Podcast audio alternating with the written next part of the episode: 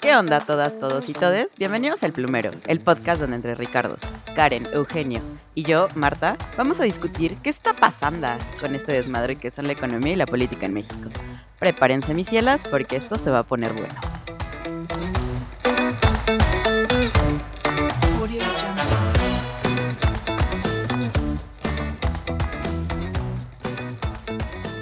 ¿Qué onda gente bonita? Bienvenidos a un nuevo episodio de El Plumero, su podcast de coyuntura política favorito en donde nos gusta el debate, la chela y mejor si vienen juntos.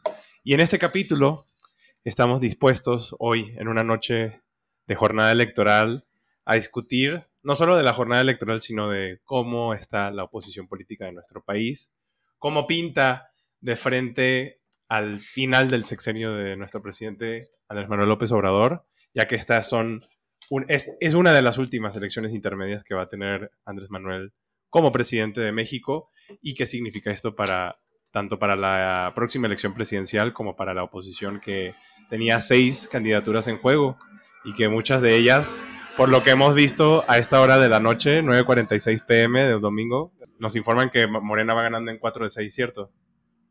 Es correcto. Aquí los corresponsales pendientes a el PREP andamos con todo y eh, efectivamente, al momento, eh, Morena va ganando cuatro de las seis candidaturas en juego, con la excepción de Aguascalientes y Durango. Así es. Pero todas las demás, eh, Hidalgo, Oaxaca, Quintana Roo y Tamaulipas, al momento pintan que se van a convertir, aparte de esta cuarta transformación que estamos experimentando en México. Así es. Y es curioso, justo lo mencionabas, Karen, antes de que empezáramos el episodio, que creo que lo más curioso de estas elecciones intermedias es que Morena no tenía ninguna gobernatura en juego. Estaba todo para, para, o sea, todas eran de ganar, o sea, para que Morena las pudiera ganar sin arriesgarse a perder, ¿cierto? Sí, justo, no tenían nada que perder, todos eran estados que no eran bastiones de Morena. Entonces, esta era una elección que yo considero que Morena iba a ganar. Llevándose una, pues ya era un gane para Morena porque eran estados que no los tenía. Y ahora, si de las seis que estaban en juego se llevaron cuatro, pues éxito contundente de pues, no perdían, no tienen nada que perder en estas elecciones y se llevan cuatro de las seis, entonces pues es un indicador fuerte a cómo nos encontramos, o sea, cómo está el panorama político a tres años de que sean las elecciones presidenciales. Tú nos puedes decir cuáles se llevaron, Ricardo. Lo, que estoy viendo es que Quintana Roo, Tamaulipas, Aguascalientes y Durango eran del PAN y Oaxaca e Hidalgo eran de, del, PRI. Entonces el PRI pierde pues todo, ¿no? no sé qué tanto. Pero eran aparte las más obvias. Bueno, o sea, yo siento que pues, Oaxaca ya estaba en una agenda totalmente distinta al PRIismo. Y por parte de Hidalgo se ve un compadrazgo excesivo entre Fayad y Andrés Manuel. O sea, creo que esas eran como de. No me sorprende tanto. Y no, y recordemos que fue el, el exgobernador de Sinaloa o de Sonora, que este obrador lo mandó de embajador a, a no sé dónde y era priista. Sí. Antes de que, de que ganara este Durazo, ¿no? El, el, Estado. Entonces creo que hay mucho compadrazgo, pero también tengo la teoría de que Andrés Manuel. Es que cuando tú juegas una elección estatal, quien tenga el gobierno influye mucho porque puede desviar mucho dinero hacia la campaña.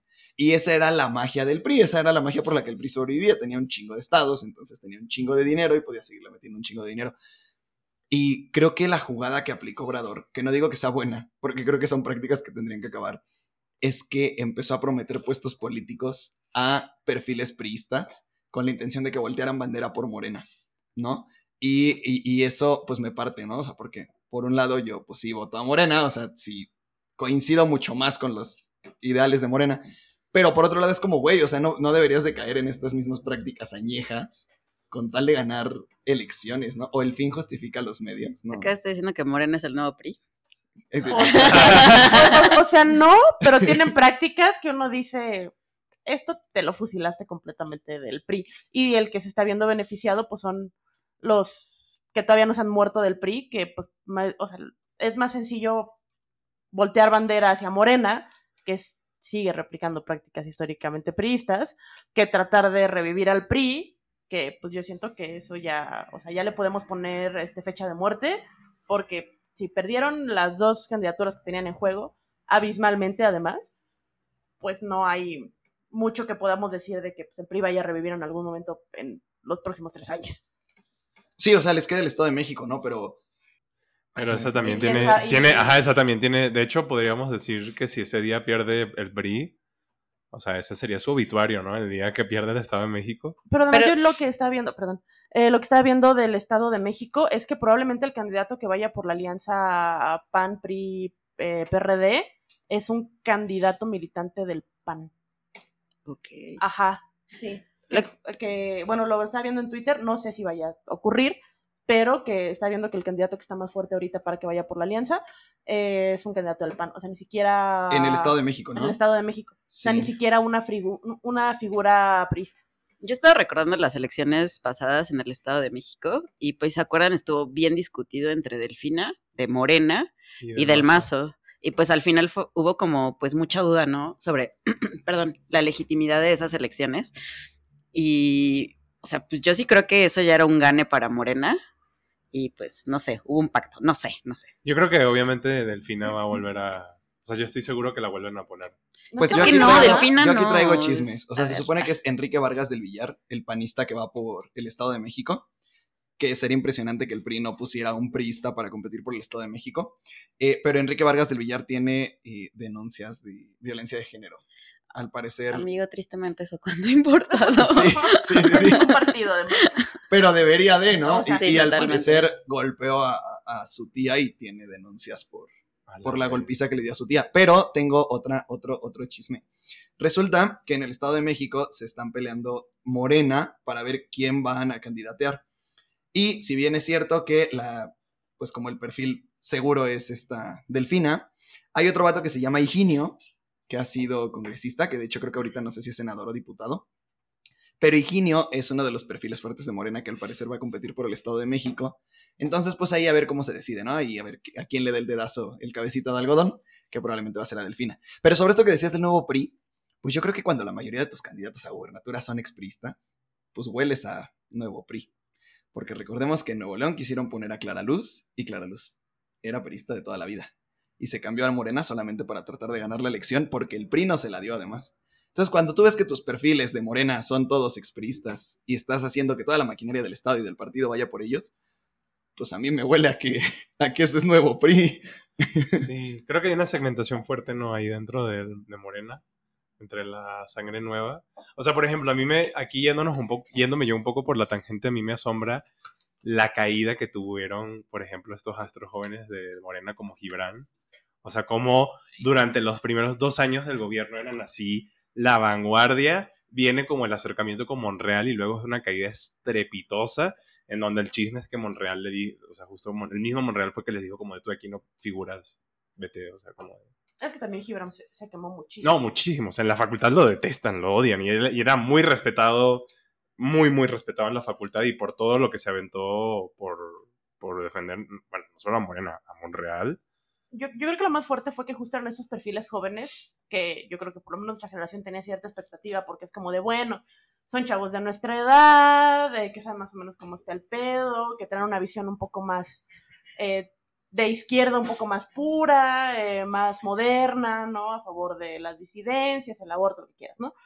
Así empezaron, y cuando empezaron a tener cargos políticos, empezamos a ver que se empezaban a comportar exactamente de la misma manera que se han comportado los políticos históricamente, porque pues ya vieron que de ahí van a sacar varo, ya vieron que de ahí pueden hacer el mismo tráfico de influencias, que la verdad sí se los comió el poder y que se empezaron a mamonear muy cabrón como con sus mismas bases y por eso terminó tanto, o sea, tan quemado Gibran y Atolini también está por las mismas. O sea, de estos perfiles Sí, jóvenes. qué pedo, yo, tienes toda la razón, yo creo que nunca había visto tan poquito a Tolini como los últimos dos años. Se cayó cuando trató de candidatearse, ¿no? En, Nuevo León, creo. No, en no, Torreón, en Torreón, que le fue de allá de pésimo. la laguna. Ajá. Sí, le fue pésimo. Y, y creo que cuando se le cayó su candidatura fue cuando se apagó a Tolini. Ya de ahí no hemos vuelto a saber mucho de Tolini. Pero pues ya venía apagado, o sea, porque su, o sea, el desastre de su candidatura, o sea, Atolini era un meme. O El sea, baile de Atolini. Ajá, sí, o sea, Atolini se No convirtió en un meme, o sea, ya, ya cuando se candidateó ya tampoco tenía como, ya, ya no tenía un perfil serio, ¿no? Que, que se pueda considerar como un buen perfil de Morena.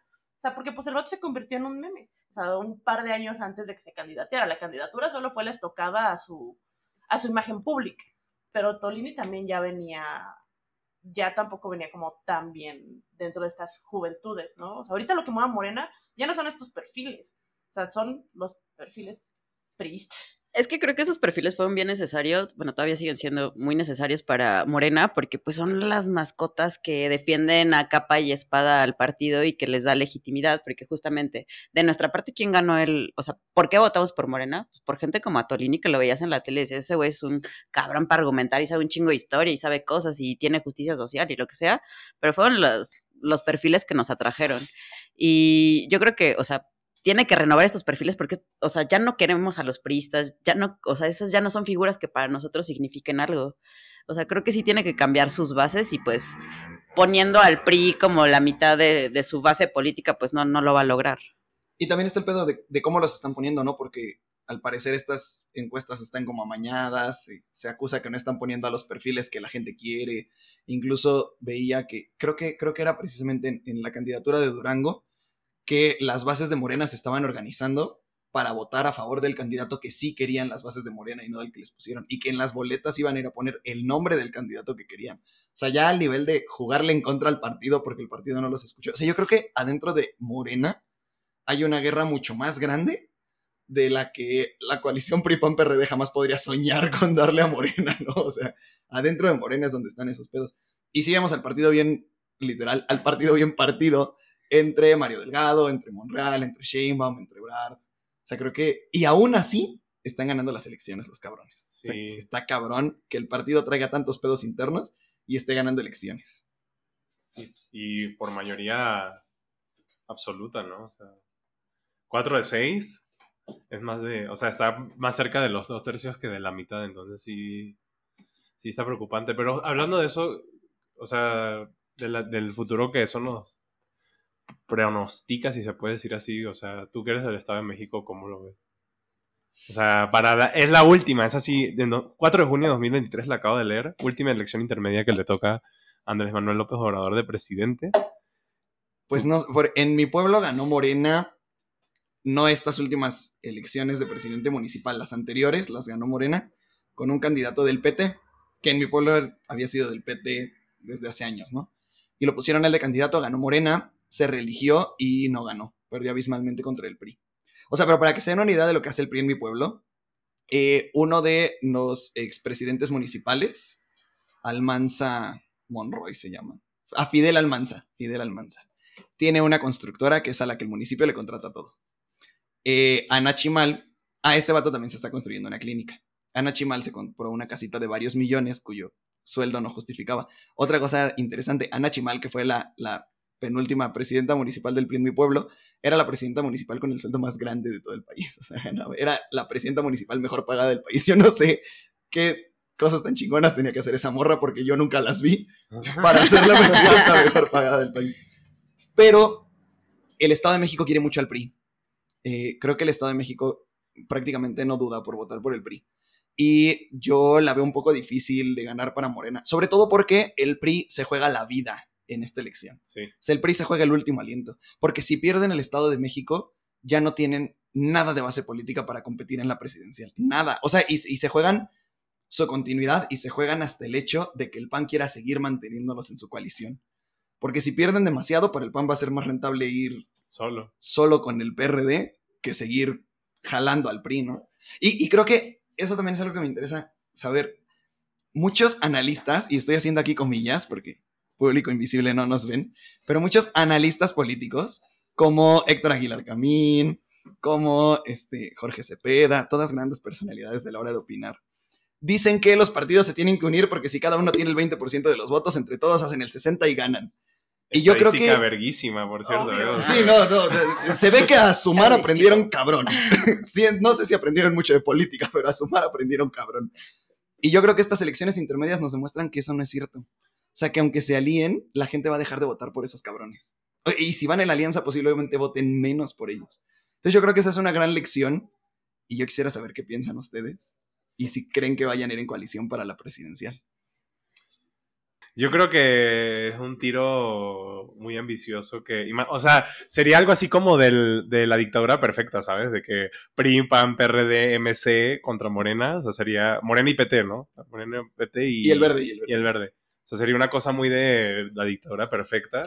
Y no creo que suceda primero porque MC son unos tercos, o sea, de que, ajá, literal, o sea, prefieren morirse de sed en Nuevo León que aceptar que son malos gobernando, güey, o sea, Chile. Y segundo, porque es lo que tú dices, o sea, de perder el PRI en el Estado de México, el PRI muere. Pierde O todo. sea, creo que lo que hay que decirlo, lo que mantiene vivo ese partido es el gran, o sea, el, el gran flujo de dinero que les entra por ser gober- o sea, por gobernar el, el segundo estado más importante para la economía del país. No, y Y- yo, yo tuve la oportunidad de viajar algunas veces a Oaxaca en, en meses anteriores y le preguntaba mucho a la gente, ¿no? Como, ¿crees que gane Morena? Porque yo decía, Morena va a ganar Oaxaca. Oye, pues está ahí la gente. O sea, es el super apoyo de Obrador. Y la gente de Oaxaca siempre me decía que no creían que ganara eh, Morena, que iba a ganar el PRI. Porque, digo, hay algo bien interesante, ¿no? Que creo que fue algo que le pasó mucho a Fox. Y, y antes de hacer este disclaimer, Fox era mal presidente, o sea, por donde la vean. Pero algo que le pasó a Fox fue que llegó a la presidencia y todo el aparato estatal seguía siendo de priistas. O sea, los que conocían cómo funcionaba el gobierno seguían siendo priistas. Y es como esta teoría del estado profundo, ¿no? Que también Trump es como yo quiero hacer, yo quería hacer las cosas bien, pero el estado profundo me lo impidió. Bueno, pues algo así me decían que pasaba en Oaxaca, ¿no? Como un, es que el PRI tiene cooptados a todos los sindicatos, tiene todas las secretarías, tiene todos los, los colectivos, o sea, el PRI tiene todo, ¿no? Entonces yo decía, bueno, pues igual y no gana porque el PRI tiene esa base que vota o vota por él. Y me parece muy impresionante que aún así haya ganado Morena en, en Oaxaca. O sea, aún cuando, digo, no es como que la gente que yo conocía predijera el futuro, ¿no? Pero vaya, aún con eso que Morena haga- haya ganado, me parece muy impresionante. Sí, pues en contra de la expectativa.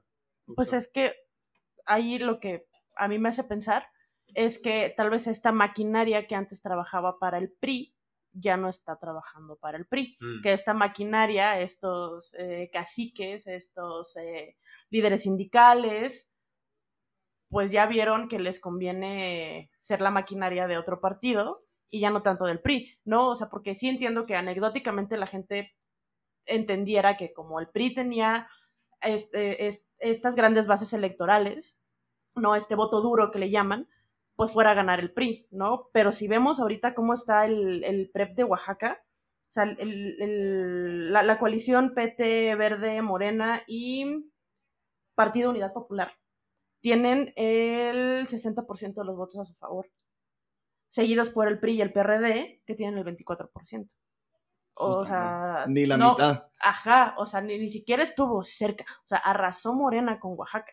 Entonces, quiere decir que, digo, obviamente, probablemente mucha gente haya salido a votar por Morena, pero también estas bases electorales ya no salieron a votar por el PRI y ahora están votando por Morena. ¿No? O sea, ese es un indicador muy fuerte de qué tan desgastado está el PRI cuando este histórico voto duro que tenían todavía hasta hace seis años, ya no lo tienen. Sí. Y se ha visto como, o sea, por ejemplo, cuando perdieron en... Ah, ¿cuál fue el otro? Bueno, en Tlaxcala, porque es una experiencia cer- cercana, pero también funcionaba así. Y que solo habían perdido una vez y contra el PRD y eso fue un caso atípico. Pero creo que esto me hace recordar algo que alguna vez discutimos acá. Que, pues, o sea, hay como una teoría que habla como de que las estructuras del gobierno empiezan a actuar de manera estratégica cuando saben que el gobierno va a cambiar. Entonces hay como una... Que incluso así se explica la, la transición a la democracia en México con la teoría del seguro de vida, de que los priistas estaban, se compraron un seguro de vida eh, creando la ley electoral del 96, creando, reformando la Suprema Corte, haciendo todo eso para que ellos pudieran seguir siendo como parte del sistema una vez perdieran la presidencia. Y creo que ahorita los que están como actuando de esa manera son como los miembros, o sea, igual, de estas bases como sindicales, jerárquicas, organizacionales del PRI, pero en función de otra cosa, anticipándose a que Morena va a ganar con creces y como asegurándose que van a seguir en la vida política. Porque pues, ¿por qué otra razón Fayad, o sea, Fayad de un estado como Hidalgo que era históricamente priista, ¿por qué otra, por qué otra razón sería tan amigo de AMLO? ¿Por qué otra razón AMLO también estaría tan dispuesto a darle embajado, em- o sea, embajadas a exgobernadores y expolíticos priistas? Por muy, por muy cagante que le resulte Lito Moreno en sus famosos audios, este, ¿por qué otra razón? No, y creo que incluso los gobernadores de oposición que están como muy casados con sus partidos, también están como haciendo ojitos a Morena, ¿no? O sea, nosotros vimos, vimos, y, y- y igual y, y Karen nos puede eh, decir más de eso, ¿no? Pero nosotros vimos a Maru en Chihuahua diciendo que familia natural, que muy cristiana, que nada de socialismo, habló hasta del pacto de, de Brasil, o cómo, cómo le llaman. ¿El foro de? Sao Paulo? El foro de Sao Ajá. Paulo, que no, que la izquierda estaba arrasando, y después viene Dilma Rousseff, y está Maru en primera línea con las gobernadoras de Morena, con Sheinbaum y con Dilma Rousseff tomándose fotos. Es como un bat, güey, es todo lo que estabas criticando, qué pedo, ¿no? Y creo que esta manera en que le hacen ojitos a Morena y a la, pues no a la izquierda, pero sí a Morena como el partido, pues también está muy cabrona, ¿no? Sí. O sea, porque esa, esa línea de mando sí se veía antes en los gobernadores. O sea, los gobernadores pa- panistas eran muy fieles al PAN, los priistas eran muy fieles al PRI. Y ahora eso ya no se ve. Ya le coquetean mucho a Morena a los gobernadores. Se ha perdido disciplina. Como, ¿sabes qué caso? Ahí creo que también va a ser muy cercano para ti, Karen. Me llamaba mucho la atención el de Javier Corral. Que para mí, para mí, igual y me equivoco, pero fue como el primer gobernador panista que no fue así como súper chocante contra AMLO. Que me acuerdo que se, puso- se mostró hasta renuente a entrar en, lo de- en esta cosa que nació muerta de. ¿Cómo era que la. La Liga de Gobernadores Panistas. Ajá. Que se iban a salir de la... Del pacto federal. del pacto federal. O sea, que él como que fue de las pocas voces que llamó a la, a la cordura y que fue y, a- y que además Javier Corral, bueno, digo, eso era la- en la primera mitad de este sexenio, pero hasta ese punto era bastante presidenciable del PAN, ¿no? O sea, ya, ya quién sabe, pero... Sí, no, ahorita no tanto, pero sí el caso de Javier Corral es como de los más marcados de estos políticos, incluso panistas. Digo, porque del PRI no extraña que ya pues estén pensando como en otras opciones, ¿no? O sea, pues están viendo que ya es, ya huele, ya huelen feo las, ya huele a muerto las oficinas aquí en este... Reforma Ajá, Norte, digo, en de- Insurgentes Norte. Insurgentes Norte. Sí, los que están ahí por el Chopo. Este, ya, ya huele a cadáver cuando pasas por ahí enfrente, entonces, pues bueno, pues no tienen muchas opciones, ¿no? Interesante que estén volteando directamente a Morena porque pues el PAN tampoco es que pinte mucho, ¿no? Y ya es buen indicador de que de- desde que empieza el sexenio de AMLO ya haya políticos panistas como de viendo qué es lo que más les conviene, o sea, no, no casarse con el PAN como tal, sino que tal vez es más viable para su futuro político hacerle ojitos a Morena, porque ya vieron que está muy fuerte y ya vieron que no hay manera en la que el PAN pueda fungir como una oposición a la maquinaria que trae Morena. Es que además creo que el PAN no nos está ofreciendo nada. Nada. O sea, porque uno podría decir, bueno, yo voto por otro partido que me ofrezca algo diferente, ¿no? Pero es que el PAN no está ofreciendo nada. O sea, no, no, no está ofreciendo una agenda, no está... Lo único que está ofreciendo el PAN es que no sea Morena quien gobierne. Ajá, la Pero no está reacción. diciendo, mi agenda va a ser diferente, o, o yo hubiera manejado la pandemia de esta manera, o yo... Nada de eso, o sea, solo es- es vota por mí porque sí, y Es la listo. pura reacción. O sea, creo que el- eso que dices, creo que la mejor ejemplificación es como cuando en Twitter dicen así como de, y lo primero que vamos a hacer cuando lleguemos al gobierno es construir el Naim. Claro que sí, no mames. O sea, y es una, güey, ya ese pinche aeropuerto, déjalo morir. O sea, qué pedo? Llorando sobre la leche derramada ya. Creo que el chapulineo político, pues desde que se dio la alternancia en 2000, o sea, pues como que todos vienen a qué barco brincan para salvarse. Y. Ay, se me fue el pedo de lo que iba a decir.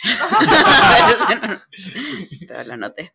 Ah, sí, pero eh, a mí me parece, o sea, a pesar de todo lo que diga, entre comillas, la oposición, a mí Andrés Manuel se me hace un político totalmente brillante que en ocho años llegó y, e hizo, o sea, eh, el registro ante el INE de, de Morena se dio en 2014 Sí. en 2000, o sea, ocho años, totalmente hizo todo, o sea, reorganizó políticamente al país.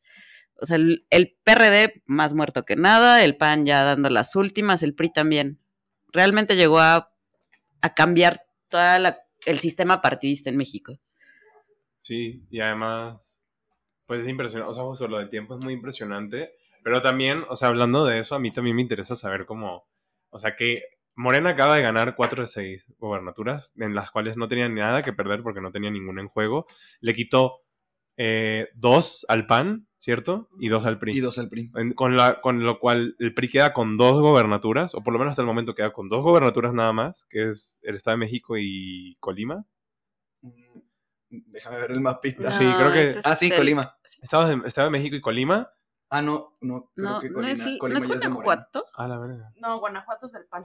Ah. Este. Ay, no sé qué le queda. Bueno, Tenía el Estado de México, Oaxaca, Hidalgo y Coahuila. Ah, está, estaba en México y Coahuila, le quedan. Y el PAN se queda con seis, con seis o ocho gobernaturas. ¿Cuál- ¿Cuántas habíamos dicho? Tenía Chihuahua, Chihuahua. Durango, Tamaulipas, Guanajuato, Querétaro, Aguascalientes, Yucatán y Quintana Roo. Doce. Ok. O sea, ya prácticamente mató a uno de sus competidores políticos. No, tenía ocho. Tenía ocho gobernaturas. el PAN. Ah, entonces se queda con seis eh, ahora el PAN. Mató a su, a uno, prácticamente mató a uno de sus competidores políticos y al otro lo dejó, o sea, son 32 estados, lo dejó con un tercio, menos de un tercio de, no, menos de un quinto del- del- de los estados de la República. O sea, eso sí dice como de, qué, pe- o sea, qué va a pasar en el 2024, ¿sabes? Pues es que el, el PAN no se podía dar el lujo de perder ninguna gobernatura en estas elecciones, ¿no? O sea, si verdaderamente se querían posicionar como la oposición fuerte a Morena, ¿no? O sea, el, el nuevo cambio, el, este... La para opción. Que, ajá, sí, ¿no? La, la- la opción para la gente que está insatisfecha con el gobierno actual, pues no tenían que perder ninguna gobernatura ahorita, o sea, sí se tenían que posicionar fuertemente como nosotros podemos ganarle a Morena. Y perdiendo dos gubernaturas, pues no, no creo que hayan posicionado nada. O sea, creo que terminan peor parados en cara a las elecciones presidenciales porque pues con menos gubernaturas, menos apoyo político, están perdiendo estados. Veo muy difícil que puedan estar en una posición donde le puedan ganar a Morena las siguientes elecciones. Sí. Y ya ni hablemos de qué candidato. O sea, esto pasa. Porque me acuerdo de las elecciones pasadas y ya a estas alturas del partido, porque siempre ya después de las elecciones intermedias, ya que estás a menos de tres años de las siguientes elecciones, pues empieza el murmullo de quién va a ser el próximo candidato. ¿no? Y es que tienes que crear al candidato, tienes que inflarlo Sí. para que llegue con peso. Entonces, pues tiene que traer como, pues rato, ¿no? Y no, y no solo inflas a uno. O sea, justo en, en las elecciones pasadas, pues el, el- el PRI tenía varios candidatos, ¿no? O sea, tenía a Osorio Chong, tenía a Nuño, eh, pues, Narro que se quería meter ahí. Narro que también se quería meter. Beatriz Paredes, que también quiso jugar ahí como a ver si. no, había, había nombres fuertes, ¿no? Que decías así como de, no, pues probablemente Chong sea el que se aviente, ¿no? O sea, pero había figuras, había, y más de una figura que podías decir, este puede ser la figura que van a mandar como candidato a presidente de la República. Mid nunca fue una de esas figuras. O sea, y no, terminaron pero- mandando. Eh, también, o sea, también el PAN, ¿no? En ese momento pues tenías a, a Anaya. Este, Anaya, eh, Margarita Zavala, ¿no? O sea, también había perfiles fuertes dentro del PAN. Y ahorita ningún partido, que no sea Movimiento Ciudadano, si me preguntan, ningún otro partido tiene una figura que puedan empezar a mover para tener un candidato posicionado a las siguientes elecciones. Sí. El PAN está mal. O sea, Naya muerto. O sea, Naya no tiene ni, ni, pero ni una oportunidad ni pequeña de volver a la política nacional. Y aún así yo creo que es el perfil más fuerte que tiene. el PAN. Exacto. Porque es el más Y el- conocido. Ajá, Sí. y Marco Cortés es un chiste. Este, justo Corral, o sea, lo escuché uno o dos años y nunca lo volví a escuchar. Eh, nadie más, nadie. Oigan, pero está tan cabrón que, o sea, el, el PRI perdió ahorita dos, pero cuando entró Alejandro Moreno, que es el actual presidente del PRI, que lleva ya unos añitos, porque Alejandro Moreno entra después de que se va Eh, Peña Nieto del poder. Él, eh, él- él sustituyó a Ruiz Macié, creo. Eh, No, creo ah, que estuvo no, el que fue- Juárez, ¿no? Este, Ajá, el que fue gobernador de Guerrero, justo. Este, René Juárez, René Juárez Cisneros, ¿no? Sí. Que ya falleció. Eh, y él, él era presidente del PRI, después entra Alito, y cuando entra Alito, el PRI tenía 14 gubernaturas. Y ahorita tiene dos. Y, las tiene porque las conserva todavía, porque a ver si, después de las siguientes elecciones las conserva, ¿no? Pero creo que tiene mucha razón lo que dices, Karen. O sea, la oposición, y no solo la oposición, toda esta bola de buitres que vuelan alrededor de la oposición y que opinan con, con miras a quitarle poder político a Morena, dicen que, pues sí, que la gente está harta de Morena, entonces que por eso va a haber un cambio, pero si desde lo local no ves el hartazgo y si en lo local ves que Morena es el que más está ganando, pues es que entonces eso ya nos dice quién se va a llevar la presidencial. Sí. Porque la verdad es que Morena no lo ha hecho tan chido. Y que esté ganando gubernaturas, pues eso quiere decir que ya sabemos quién tiene la presidencial. Ahora nada más es a quién pones a ganar la presidencial. No si la vas a ganar, solo a quién pones a ganar la presidencial. Ah, porque Morena sí tiene candidatos de sobra para... Pa' aventar. Sí. No, y que hasta se pelean. Eso y, y crean conflicto al interior del partido para ver quién llega. Y se va a poner peor. Pues fue como con Mancera, que o sea, el güey nomás lo pusieron y pues la Ciudad de México ya tenía ganado, que bueno, se sabía que el próximo eh, jefe de gobierno pues iba a ser alguien del PRD y pues al güey nomás lo pusieron. Así va a pasar con el siguiente candidato a la presidencia por Morena. Sí, Nada más va a ser una figura al ¿Y final. quién de creen que sea? Ah, esa era la pregunta que iba a hacer. Ah, Todos nos preguntamos Pregunta- eso. pregunta muy difícil. Vamos Yo- a, vamos a apostar, vamos a invitar a Toby. Maguire a apostar, ya que le encanta apostar, para que nos diga quién cree que va a quedar de candidato o candidata. Pues obvio que Sheinbaum o Ebrard, pero Sí, o sea, evidentemente está entre esos dos perfiles, son los perfiles más fuertes. Eh, esa es una pregunta complicada, o sea, ¿por qué? Y variándolo un poco, o sea, si me preguntas quién preferiría yo que quedara, sería Brad. Pero yo creo que va a quedar. Es neta. que sabes qué pasa. Bueno, tú tienes algo que decir, amigo. Es que en las encuestas van cerradísimos. Sí. O sea, creo que Ebrard le saca .3 puntos porcentuales a Sheinbaum en las encuestas nacionales. O sea, y, y está muy cabrón, porque...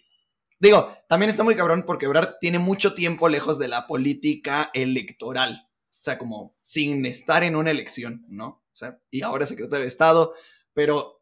Y, y tiene lo de la línea 12, pero Sheinbaum también tiene lo de la línea 12 encima. Pero me llama mucho la atención que Sheinbaum con tan poco tiempo en el foco público, porque Sheinbaum es una figura muy nueva, o sea, es una figura muy añeja en, en el aparato estatal, ¿no? Pero es una figura muy nueva en la política. Y además desde afuera. Y- es académica. Y es exactamente. Y me llama tanto la atención que traiga tanto empuje. Me, me- me emociona un poco la idea de tener una primera presidenta mujer. No me encanta Sheinbaum, pero me emociona la idea de tener una presidenta mujer. Pero sí los veo muy cerrados. Y yo creo que aquí el que se queda al partido es el que va a ganar la candidatura.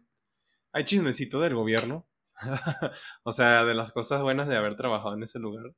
Es que se hablan muchas cosas y, y sí, por supuesto, de, la- de lo que siempre escuchaba, tanto de como por gente que trabaja ahí, como, como por amigos que trabajan en otras secretarías, sobre todo en las relaciones exteriores, que va a haber un puje grandísimo desde las secretarías de Estado por Ebrard, pero enorme. O sea, de verdad va a ser muy grande. O sea, hay un amigo, que- bueno, un conocido más bien que trabaja en la Secretaría de Relaciones Exteriores, al que, o sea, cuando yo lo conocí en 2021, le dijeron como de, hay que sacar todos los proyectos prioritarios hasta este año, o sea, hasta 2022, porque 2023 es campaña.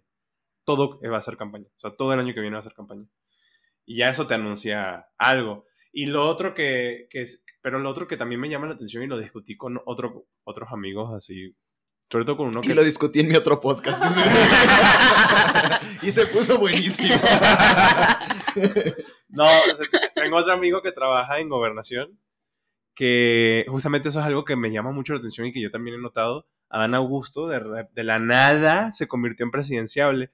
Y justamente lo que, lo que dicen, o sea, lo que me dice este amigo, es que, o sea, como que por eso AMLO se ha mantenido al margen como de la pelea mediática Sheinbaum-Ebrard. Bueno, pelea no competencia, ¿no? O sea, como, como riña mediática entre Sheinbaum y Ebrard, porque él quiere como darle lo más tiempo posible a su candidato, que en este caso él dice que está Dan Augusto, para que para poder ponerlo en el ojo público sin que le lluevan estas cosas. Bueno, Y- pero sería raro, ¿no? O sea, yo creo que hubiera tenido que construir a Adán Augusto desde antes. o sea, pero es que como- por eso lo, lo- de repente ha empezado a sonar y yo no veo ninguna razón en específico por la que empezara a sonar, solo empezó a sonar. Y se fue a hacer campaña en estas elecciones intermedias. Ajá. Adán Augusto anduvo por los estados haciendo campaña. Y lo que dicen es que evidentemente, o sea, AMLO tiene dos, AMLO tiene dos como polos para hacer política muy fuerte. El primero es Tabasco, que es su, su escuela política, es su casa, y el segundo es la Ciudad de México. Y él, y él es o muy de, la, de su gente de la Ciudad de México, o por lo menos eso es lo que me han dicho mis amigos, y la gente que lo conoce, o muy de su gente de Tabasco. Y que en este caso creo que sí, eso sí juega a favor de Adán Augusto, porque, pues igual anticipándonos a que este señor, bueno, AMLO no es la persona más progre del mundo, creo que él debe, en su cabeza, una presidenta mujer de México no debe estar en- entre los planes.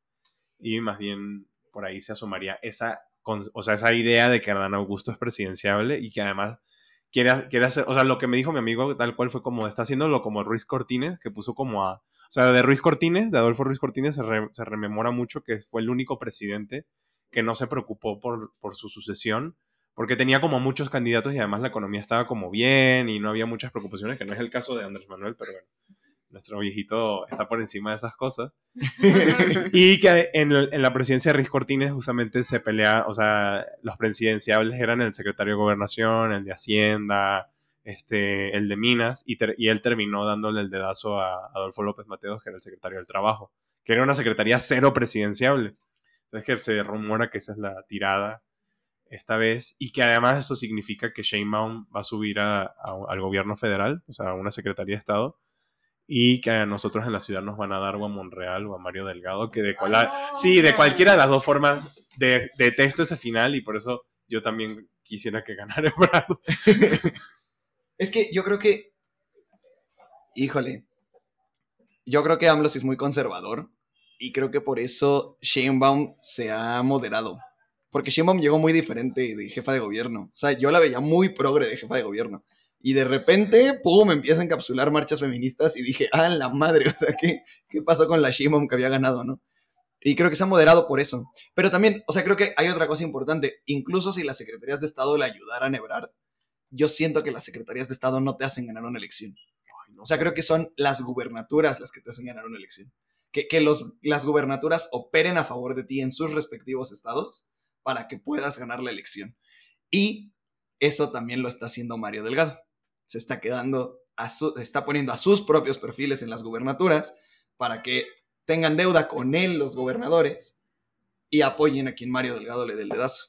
Y tengo entendido que Mario Delgado está con Ebrard y se supone que así es como están tratando de meter eso, pero, pero quién sabe. Ahora, si me lo preguntas, quiero que gane Ebrard, sí. Quiero que los gobernadores le metan recursos públicos a su campaña, no. no quiero eso.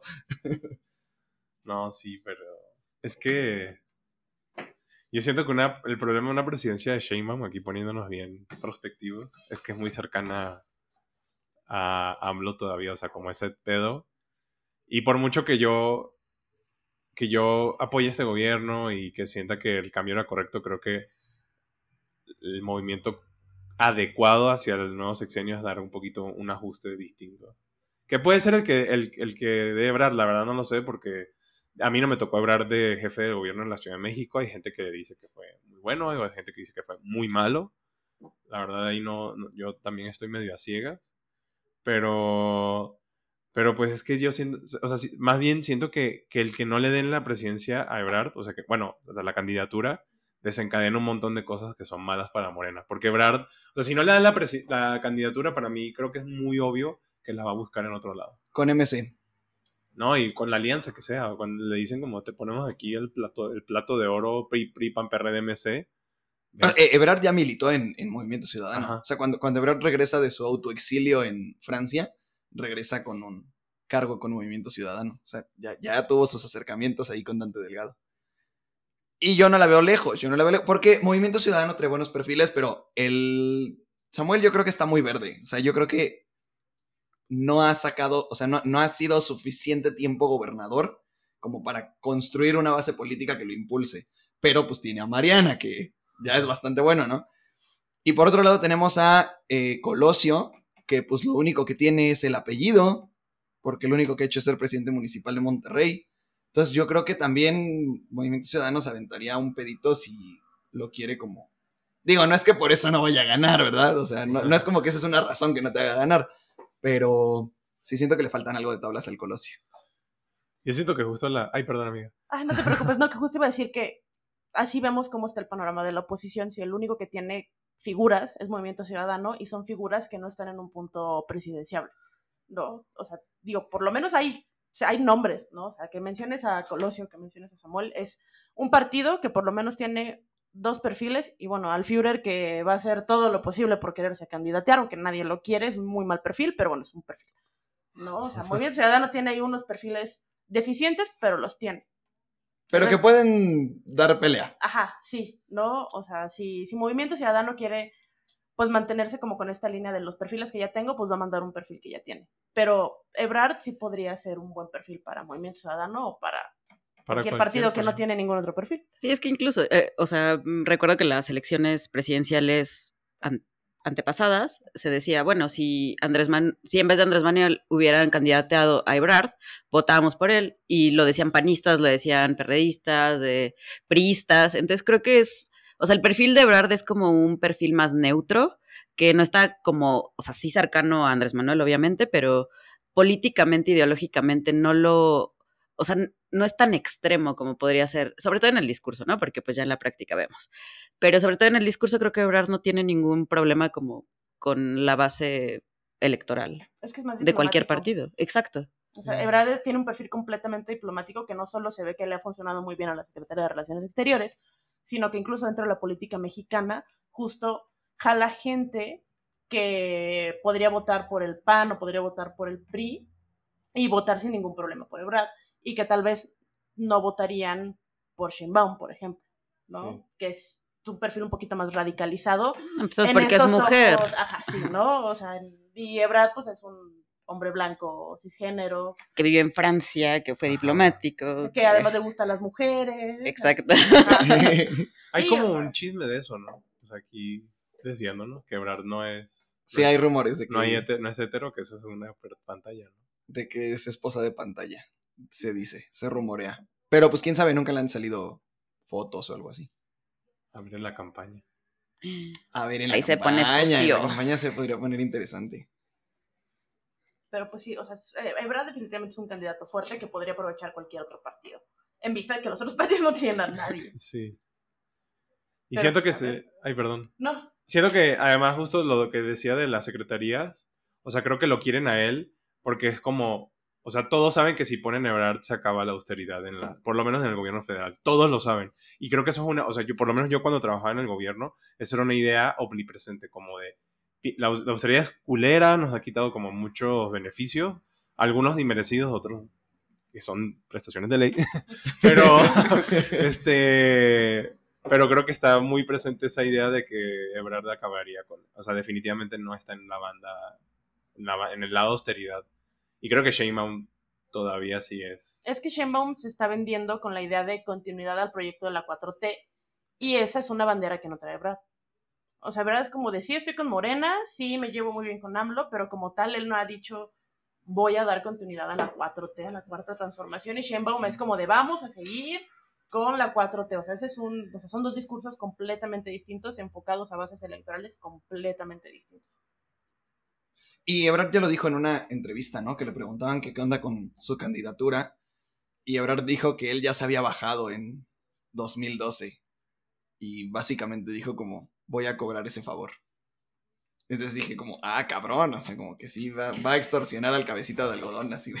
No, Ebrard ha aguantado vara durísimo. ¿Cuántos años? O sea, se ha alineado, no dice nada, y queda como al margen. Literalmente está al margen en las mañaneras, así como me asomo, me ven, pero pues yo no digo nada. Los pedos diplomáticos que luego se aventaba AMLO con España y Ebrard no decía Eh, eh, nada. no, déjate, Ebrard más o menos con el extintor atrás, tratando de ser lo más diplomático posible como para calmar las aguas internacionales, así como de, entiéndelo, está viejito, dile que sí, no pasa nada. O sea, siento que eso es como lo que está haciendo Ebrard como atrás, para evitar que estos, estas declaraciones que luego suele ser nuestra cabecita de algodón, que son un poco incendiarias y que no le caen como muy bien a otros países, que tampoco me encanta que haga como ese tipo de cosas este, pues está Ebrard atrás como solucionando, ¿no? Entonces, o sea, por lo menos, o sea, ante la comunidad internacional, que luego también suele tener peso las declaraciones que hagan como en otros lados, está mucho mejor posicionado Ebrard que Sheinbaum, que, pues,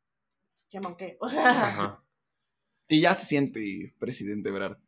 Ya lo ves en las cumbres, tomándose fotos con los otros presidentes, porque como al cabecita de algodón no le gusta salir, ya ven que siempre lo manda para todo, y ya, ya se ve como pez en el agua Ebrard, tomándose sus fotazas.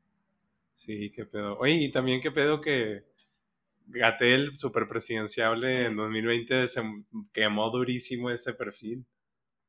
¿Qué Es que pues todos los que hacen contención pues, se terminan quemando porque, pues, o sea, se vuelven perfiles cero críticos, que pues no les ves más allá que ser la mascotita del presidente un rato. Yo te quiero mucho, Gatel, pero... ah, No mames, todos pensamos que estaba guapísimo. No, no, tampoco. no me pegó tan duro la pandemia, amigos. ay, qué fuerte. Pues yo creo que ya lo podemos ir cerrando. No, no, no creo que tengamos mucho más. ya estamos hablando de si Gatel es guapo, güey. Una disculpa a la audiencia. Pues yo creo que sí nos despedimos. En esta nota, muchachos. Bueno, querida audiencia invisible que nos acompaña, eh, yo quisiera cerrar con unas palabras sobre su voto. No lo desperdicien, razónenlo. Este país lo necesita, es muy valioso. Se, bueno, o sea, en todos los países, pero sobre todo en México, la, la lucha por consolidar un derecho tan tangible como el de ir a votar ha sido muy cruenta y muy sangrienta. Eh, nunca pierdan eso de vista. Eh, lo- sí les digo que la salida, o sea, la opción es muy clara. No voy a decir cuál, pero ustedes ya deben saber cuál es para, nos, para este plan, panel que está aquí este, conversando. Y pues los invito a nunca dejar de participar. Y en esa nota pues les envío un muy sabroso beso en el asterisco. Cuídense mucho. Uy, ¿saben qué no dijimos? Que ya habían votado eh, en las prisiones. Voto del extranjero y voto de personas con. Bueno, es que no, no. Está bueno, con retraso. Es que no sé si está bien dicho. O sea, es políticamente correcto, como con retraso mental. Ajá, Votar. Discapacidad, o sea, Ah, Es que, mm, o sea, había como un- algo específico. no me acuerdo el término yo tampoco. Pero sí han sido conquistas de este gobierno, ¿no? O sea, Ujú. Justo de voto en las cárceles, vo- voto en el extranjero, el cual me parece que es muy importante. So- bueno, mal de las cárceles, importantísimo. muy Dignificas un chingo a la gente que, que está ahí metida. O sea, es que tienes a, a mucha gente en prisión preventiva. Ajá. O sea, que, que todavía no puedes decidir proceso. quitarle pues, derechos políticos, ¿no? No, Y a la gente de voto en el extranjero, o sea, yo he escuchado muchos argumentos de, es que ¿por qué la gente en el extranjero vota si ya ni vive aquí? Y es como, dude, porque la mayoría de la gente se sale porque es imposible que viva aquí, güey. O sea, tampoco es que se hayan vivido a vivir, se hayan ido a vivir el sueño americano. O sea, se fueron porque tenían que y tienen derecho a seguir tomando decisiones de cómo se maneja el país que tuvieron que abandonar. O sea, que se vieron forzados a abandonar. Y tampoco es que pierdas la nacionalidad cuando te vas a vivir a otro país por X razón, ¿no? Mm. Y hay mucha gente que sigue pues muy al pendiente de la política mexicana porque además no, o sea, te sales tú, pero pues en tu país se queda tu familia, Ajá. ¿no? O sea, sigues, sí, sí, sí, sí sigues siendo eh, como pues receptor directo de las políticas que ocurren en un- tu país si tienes a tu familia en ese país todavía. No, deja tú si tienes pasaporte. O sea, que el, el solo hecho de tener pasaporte mexicano y vivir afuera te hace. reci- O sea, te hace objeto directo de las políticas de tu país, sea cuales sean. O sea, en, algún, en alguna forma te van a afectar, sean buenas o malas. Y también se me hace muy curioso que justamente ese voto se lo llevó AMLO. O sea, el voto del extranjero Sí. se lo llevó AMLO. Y el de las cárceles. ¿En serio? Las cárceles también votan por AMLO. Perdón, ya, ya, ya confirma el dato, ya. no, pero fue un muy buen comentario, la verdad. La cosa era que, o sea, se les da el derecho de voto anticipado a las personas con discapacidad para que no, o sea, tengan que salir en la elección com- común. Ah, sí, está súper Ah, bien. eso está bastante También bien. el, o sea, es voto anticipado el de las cárceles, el del, extran- bueno, el del extranjero y, ay, había otro dato. Es que el del extranjero es como un periodo muy largo, ¿no? Sí, para Por- que para que puedan que mandar el voto y todo. Sí, Ajá. creo que son, que ¿Tres meses? No sé, pero sí sé que es un, un Sí, es tiempo bastante largo. Y Aguascalientes y Tamaulipas tuvieron urna electrónica. Ya también muy Guau. modernos. Las tías del plumero. Parece que Lorenzo Córdoba escuchó nuestro capítulo de Equivole con el INE, donde nos fuimos a la yugular por no poner voto electrónico. El plumero siendo parte aguas en cambios electorales. ¿Cómo Por no? supuesto que sí. Además, con lo que acaba de decir Eugenio del otro perfil, candidateable, ahorita nos cambias toda la elección y cuál Ebrard. Ya se va este. Ay, ¿cómo se llama? Adán Augusto. Ajá, Dan Augusto. Ya no Así, andes diciendo cosas Votes que lo no- que votes en la urna, Adán Augusto ahí. culpa Eugenio. Fue por el plumero. Y Obrador, ¿quién puso ese güey? Ni lo topo. A mí me dijeron que tenía que tener un secretario de Estado y le dije ese güey, pero nada más. Pues ahora sí nos despedimos, ¿verdad? Pues podemos usar la misma despedida, pero si quieres aventarte otra, nos aventamos. No, pues un saludo, bandita. cuídense.